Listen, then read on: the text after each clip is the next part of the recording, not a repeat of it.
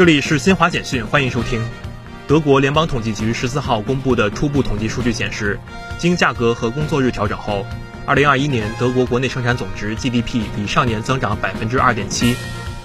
荷兰政府十四号宣布，从十五号起放宽部分新冠防疫措施，包括大学复课、运动场所重新开放、一些商店恢复营业等。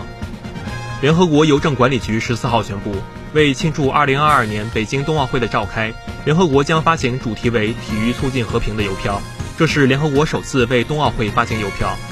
以上由新华社记者为您报道。